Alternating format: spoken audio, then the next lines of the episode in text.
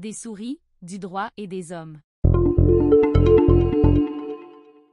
Gare au certificat d'enregistrement, de droit d'auteur, obtenu en même temps qu'une réclamation. Publié le 23 juin 2021. La Cour fédérale nous donnait récemment un jugement en droit d'auteur et discutant notamment du problème des certificats d'enregistrement obtenus juste avant ou au moment d'instiguer un tel litige. La décision en question est celle de Paterne Concrète Mississauga, INCC Bomanit Toronto Ltd, 2021 Confère 314. La société Paterne Concrète Mississauga INC, PCM, fabrique et vend des patios, des dalles et des éléments dallés en béton dans le secteur résidentiel. Pour l'aider dans le cours normal de ses ventes, PCM a conçu et utilise des modèles de documents uniformisés, dont un formulaire spécifique de devis, un formulaire contractuel et un certificat de garantie limité, collectivement, les œuvres.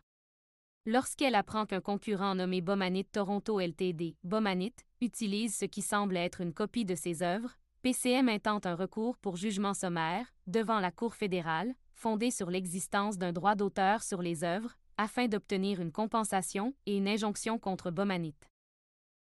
Bonne nouvelle pour PCM, le tribunal lui accorde des dommages, préétablis, et l'injonction demandée, puisque la copie s'avère suffisamment claire, etc. Par contre, au début de son analyse, au moment de déterminer si on a fait la preuve adéquate de l'existence de droits d'auteur quant aux trois œuvres en question, et si c'est bien PCM qui en était détentrice, les choses ont bien failli se gâter pour la requérante.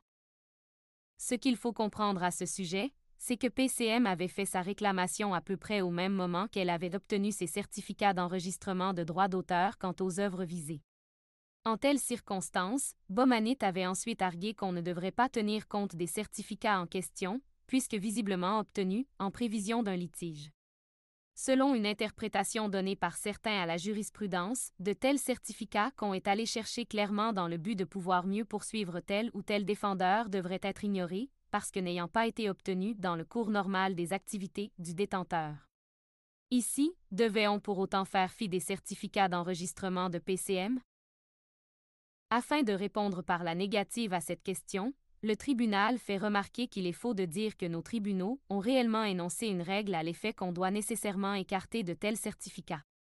Selon la CF dans cette affaire, la règle est plutôt à l'effet qu'en pareille circonstance, si le défendeur présente, lui, des preuves tendant à contredire l'existence de ses droits d'auteur ou qu'il appartienne bien à ce requérant, alors le tribunal peut chercher à soupeser tous ces éléments de preuve, incluant les certificats.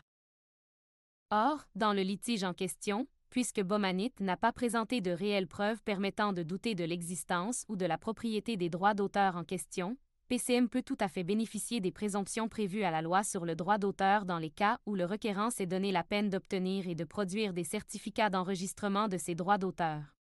Cela permet à la CF de conclure non seulement à l'existence des droits de PCM quant aux œuvres mais aussi à la contrefaçon par Bomanit.